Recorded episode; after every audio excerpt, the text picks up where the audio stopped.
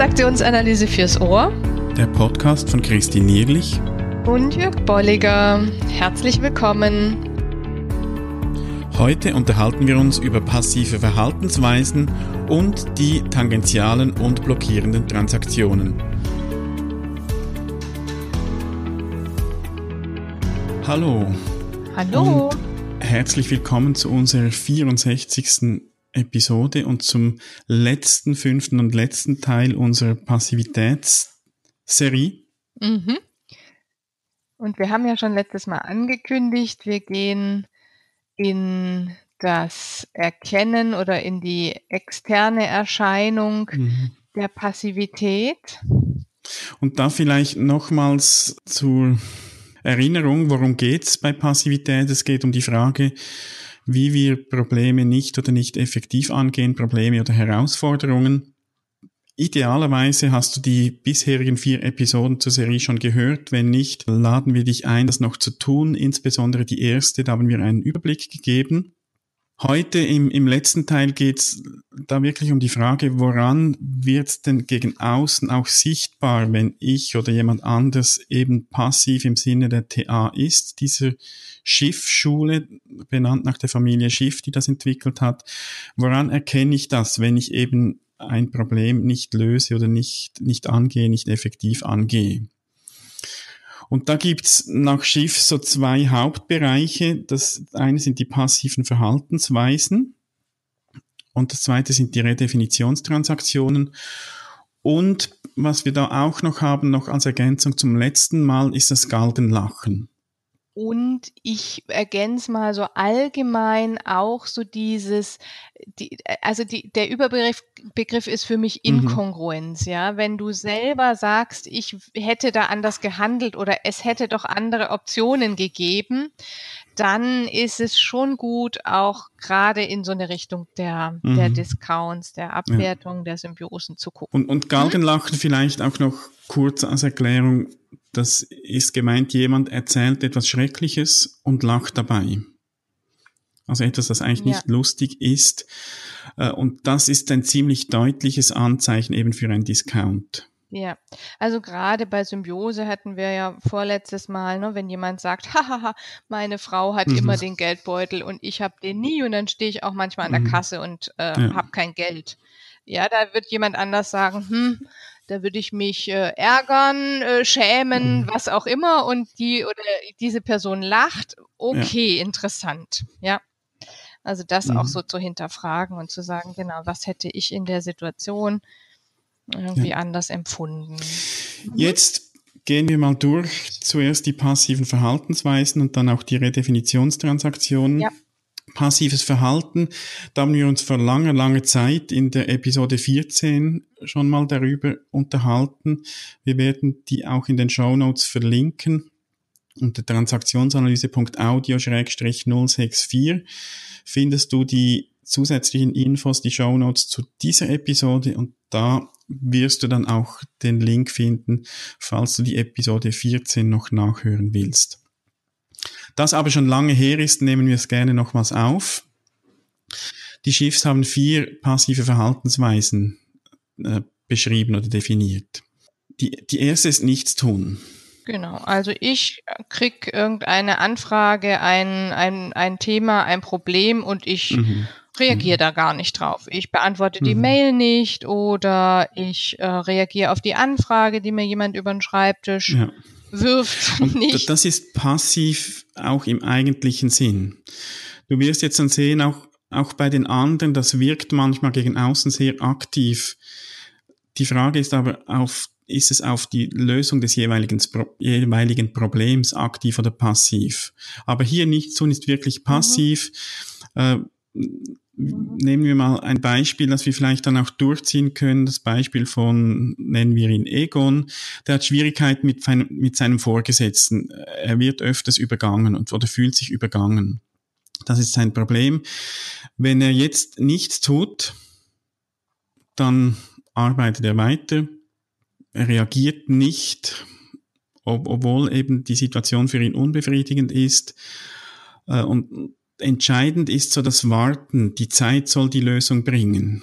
Mhm. Also ich übernehme jetzt mal nichts. Irgendwann ja. wird es dann schon eine Lösung geben. Ja.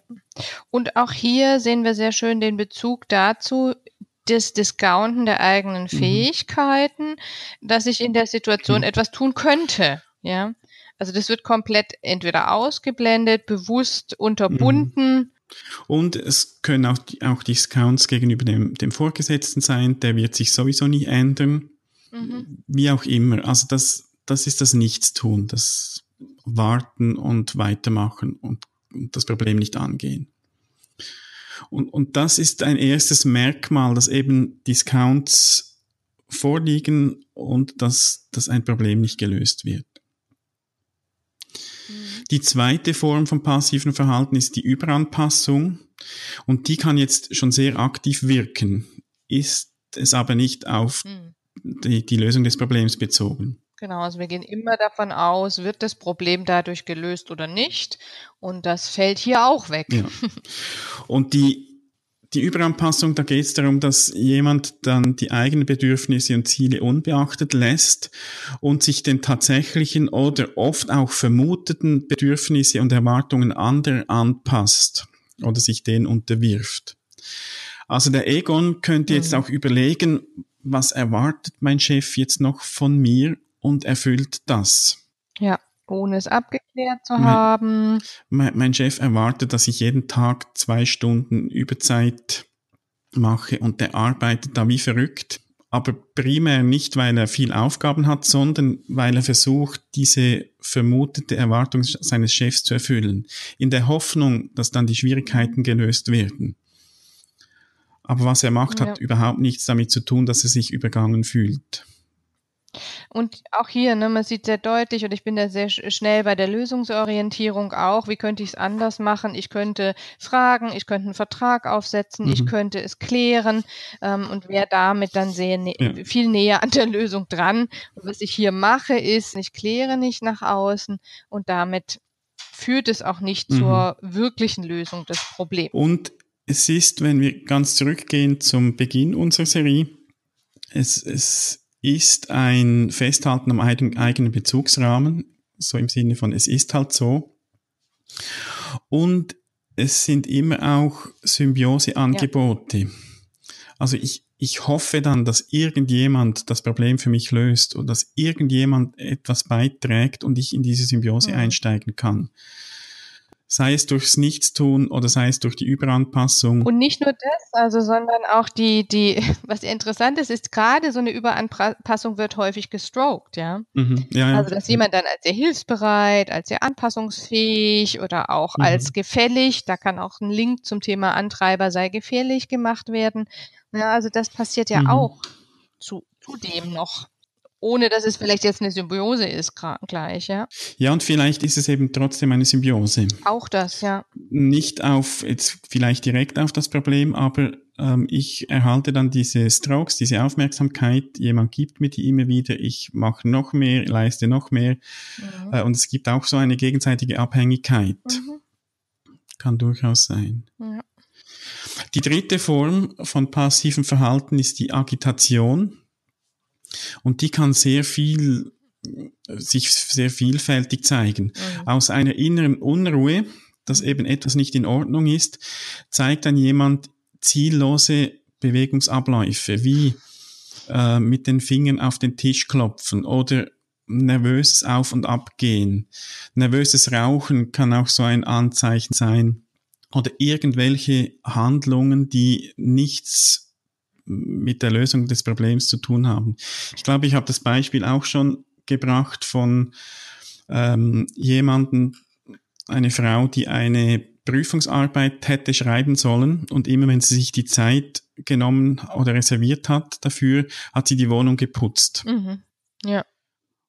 Ja, oder bei dem Beispiel, was du jetzt hast mit dem ähm, Mann, also da könnte es dazu führen, dass er dann auch ja äh, den Geschirrspüler ausräumt in der Firma, die Blumen mhm. sich anguckt, also wirklich auch Aktivitäten, die die zur Zerstreuung beitragen, mhm. anstatt zu einer Lösung und zu einer ja messbaren, hilfreichen Handlung. Ja. Mhm. Und kurzfristig gibt ihm das wahrscheinlich so das Gefühl, Mm, ich mache ja irgend, ich mache ja was. Ich bin nicht einfach mhm. passiv im Sinne von nichts tun, aber es löst das Problem nicht. Ja. Oder er könnte auch, dieser Mann könnte auch äh, im Büro sitzen und solitär spielen auf dem Computer. Hm, genau. Wäre auch sowas. Sich ablenken ja. Ähm, wäre dann auch eine Form von Agitation. Ja. Und die vierte Form, da geht es um Gewalt. Gewalt gegen andere oder auch Gewalt gegen sich selbst, was wir dann auch oft als Selbstbeeinträchtigung bezeichnen.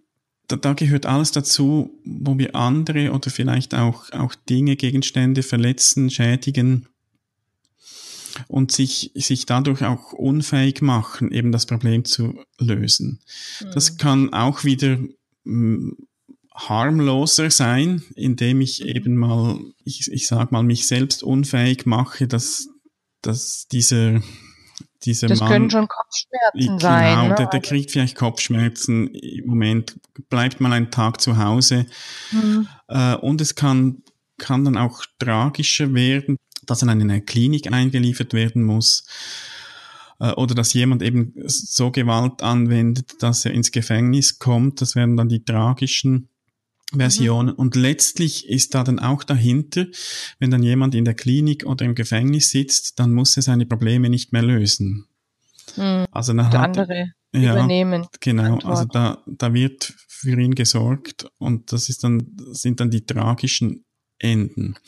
Ja also wir könnten sagen, ne, wenn der sich jetzt die Zeit vertreibt, also wenn wir das als Stufen sehen, mhm. die vier passiven Verhaltensweisen, sie sind unter, untereinander ähm, jetzt nicht als Stufen unbedingt zu sehen, mhm. aber in dem Fall könnten wir es so machen, dass es Stufen sind. Also das ist auch eine Möglichkeit. Dann könnte der irgendwann, äh, nachdem er das fünfte Mal äh, solitär gespielt hat oder die Blumen geputzt hat oder oder, dann könnte der wirklich die Nerven verlieren und vor seinem Chef stehen und sagen, wissen Sie was, ich äh, mache hier alles und Sie danken es mir nicht, mhm. ja, und brüllt ihn an. Und dann könnte das natürlich dazu führen, dass äh, die beiden ein schlechtes Verhältnis haben mhm. oder es eine ähm, wirkliche, ja, ein wirklich zerrüttetes Verhältnis mhm. wird, sodass ähm, ja, und damit hat er sich eigentlich selbst beeinträchtigt, ähm, auch den anderen angeschrien, was vielleicht noch nie der Fall mhm. gewesen mhm. ist. Ja. Und damit entsteht nochmal eine ganz neue Situation. Ja. Und, und du hast gesagt, diese, diese vier Verhaltensweisen, die, die kann man als, als Stufen, als Aufbau sehen dass jemand mal beginnt beim Nichtstun und sich das so steigert dann auch. Wenn wir das so sehen, da haben die Rabattmarken sicher auch wieder eine Bedeutung. Da haben wir auch mal darüber gesprochen. Ich weiß jetzt die Episode nicht mehr, aber wir können das auch verlinken, wo wir eben so Rabattmarken einkleben, bis es dann zum äh, zum mhm. Ausbruch kommt, dass, dass der seinen Chef anschreit oder ihm die Kündigung auf ja. den Tisch schmeißt und jetzt haben sie es. Und der Vorgesetzte, der hat das gar nie wahrgenommen dass mhm. da ein Problem ist und wäre vielleicht auch bereit gewesen, da irgendeine Lösung zu finden. Und ich glaube, die zweite Möglichkeit, das zu sehen, ist auch diese Verhaltensweisen so einzeln zu sehen und auch mal zu schauen, was ist denn vielleicht so meine bevorzugte Art? Ja, also ist meine Lieblings äh, Verhaltensweise. Ja. Wo finde ich mich häufig wieder? Und da auch nochmal zu überlegen, woher kommt es, in welcher Situation, in welchem Setting. Mhm entsteht das. Da dann Alternativen bewusst zu finden und zu sagen, wie könnte ich vor der Situation vorsorgen, wie könnte ich in der Situation anders damit umgehen oder wie könnte ich auch nach der Situation mhm. nochmal klären, wie ich das anders ja. mache. Und das kann dann auch hilfreich sein, diese grundsätzliche Überlegung, wozu neige ich? Ähm, ich, ich kenne das auch von mir, da ist sicher Agitation immer wieder ein Thema dass ich mich mit Neben Nebensächlichkeiten beschäftige. Also ich kann sehr viel Zeit verwenden, beispielsweise um passende Bilder zu suchen für die Illustration, sei es in einem Blogbeitrag oder in irgendetwas, äh, das ich in eine Weiterbildung bringe. Mhm. Ähm, und mittlerweile nehme ich das dann manchmal wahr und ich gehe dann zurück und überlege, okay, ich merke, das ist jetzt irgendwie Agitation. Das heißt, da ist irgendetwas, das ich wahrscheinlich eher machen sollte. Mhm. Und ich merke dann, aha, die Buchhaltung steht wieder mal an und ich habe keine Lust, das zu tun. Ähm, mhm. Ich discounte dann auch irgendwie Möglichkeiten, dass ich das machen könnte oder wie ich es lösen könnte. Und durchs Bewusstwerden kann ich mir dann vielleicht etwas vornehmen, dass ich sage, okay, ich nehme mir jetzt noch eine halbe Stunde dieses Bild zu suchen und werde mir dann zwei Stunden für die Buchhaltung nehmen. Und ja, dann ja. Hab, bin ich beiden gerecht geworden. Also ich mache dann nicht gleich der Schwenker, ich schmeiße alles hin und mache nur noch Buchhaltung, aber ich mache es bewusst. Und dann ist es nicht mehr Agitation und dann ist es nicht mehr passives Verhalten, sondern gehe ich mein Problem oder die Herausforderung, eben die Buchhaltung, gehe ich dann äh, auch an. Mhm. Das ist eine Anregung, wie du auch mit diesen vier passiven Verhaltensweisen, die wir auch in den Show Notes natürlich nochmals auflisten werden, umgehen kannst. Vielleicht noch kurz auch auf die Redefinitionstransaktionen, mhm. äh, dass wir da zu sprechen kommen. Wir können nochmals diesen Mann nehmen, der da ein Problem hat mit, mit seinem Vorgesetzten, der geht vielleicht in ein Coaching mit dieser Fragestellung. Und wir unterscheiden hier jetzt von tangentialen Transaktionen, Transak tangentiale Transaktionen und blockierende Transaktionen. Eine tangentiale Transaktion heißt, jemand geht nicht auf das eigentliche Thema des Stimulus ein. Ja. Beispiel also, der Coach fragt dann, äh, welche Schwierigkeiten haben Sie konkret mit Ihrem Vorgesetzten? Und eine tangentiale Antwort könnte dann sein, ich bin dann übrigens nicht der Einzige im Betrieb, der Schwierigkeiten hat. Mhm. Also es ist so haarscharf dran vorbei. daher auch der Begriff, die, die Tangente ist genau. in der Geometrie, das ist irgendwie so eine Linie, ja. die ein Kreis, eine Gerade heißt es, die, die ja. einen Kreis so berührt. Also sie, sie genau. streift ihn, geht aber nicht durch. Ja. Also, und das ist schwierig zu erkennen, mhm. ja, dann häufig, äh, gerade wenn ich eine Frage stelle, als Kollege auch mhm. zum Beispiel, ne, welche Schwierigkeiten hast du denn mit, mit mir? Und jemand anders antwortet, ja, ähm, ich bin nicht der Einzige, der Schwierigkeiten mit dir hat, mhm. dann bin ich erstmal verwirrt. Ich, ich merke so, ich habe keine ähm, Antwort gekriegt, aber auf der anderen Seite löst es natürlich auch wieder was aus und es könnte auch wieder Haken und Öse sein und zu einem Spiel mhm, führen, ja. ja. Da muss ich schon sehr gewahr dessen mhm. sein, was da gerade passiert. Und, und der Coach in diesem Beispiel, der ist natürlich eingeladen, dann dort weiterzumachen. Und dann haben die eine Stunde miteinander gesprochen und es ist immer noch nicht klar, welche Schwierigkeiten der hat, geschweige denn, dass diese Schwierigkeiten irgend ähm, auch gelöst werden können. Die zweite Form ist dann die blockierende Transaktion. Da wird schon die Definition der Frage oder des, des Stimulus des Sachverhalts in Frage gestellt. Also hier wieder auf die Frage, welche Schwierigkeiten haben Sie konkret mit Ihrem Vorgesetzten, könnte eine Antwort sein, ja, da müssen wir wohl zuerst mal den Begriff Schwierigkeiten definieren. Also es wird dann schon ein Begriff genommen, der, der irgendwie in Frage gestellt wird oder der, der zu einer Diskussion einlädt. Ja. Und es klingt auch erstmal logisch, ja. Und trotzdem hier merke ich, denke ich auch, wenn ich, wenn ich körperlich oder auch über das, über den Fluss des, des Redens da drauf gucke, dass es wirklich eine Blockade mhm. ist, ja, dass der Fluss des Redens und aber auch das so die, das innere Gefühl von meine Frage wurde angenommen und ist angekommen, dass das mhm. blockiert mhm. wird. Das ist, denke ich, wesentlich einfacher als das Thema tangentiale Transaktionen. Mhm. Da gilt es nochmal wesentlich mehr hinzugucken, denn dort habe ich oft den Eindruck, ja, das Thema Schwierigkeiten wurde aufgenommen und ähm, ich, es wird aber so umgeleitet, mhm. das Thema. Ja. Und da ist es gerade auch im, im beruflichen Kontext hilfreich, darauf zu achten, insbesondere auf die Tangentiale, aber auch auf die blockierende Transaktion, weil wir da eingeladen werden. Natürlich nicht mit böser Absicht, sondern da kommt ja jemand jetzt beispielsweise ins Coaching mit einem Problem, der das Problem ja offensichtlich nicht alleine lösen konnte, weil eben hm. Bezugsraum, Symbiose, was wir alles besprochen haben. Aber wir sind da in Gefahr, dann mitzugehen und uns mhm. immer weiter vom ursprünglichen Thema wegzubewegen. Und da gibt's die Gänseblümchenstrategie, ich habe keine Ahnung, wer die zuerst äh, entwickelt oder geschrieben hat. Ist mhm. auch jetzt noch schwierig zu erklären ohne Bild. Wir werden da auch ein Bild reinsetzen in die Show Notes. Aber da geht es ja darum, dass ich beim Punkt beginne, welche Schwierigkeiten haben Sie konkret? Und dann kommt eine tangentiale Reaktion. Ich bin nicht der Einzige, der die Schwierigkeiten hat. Also kann man so eine Linie wegziehen vom Thema.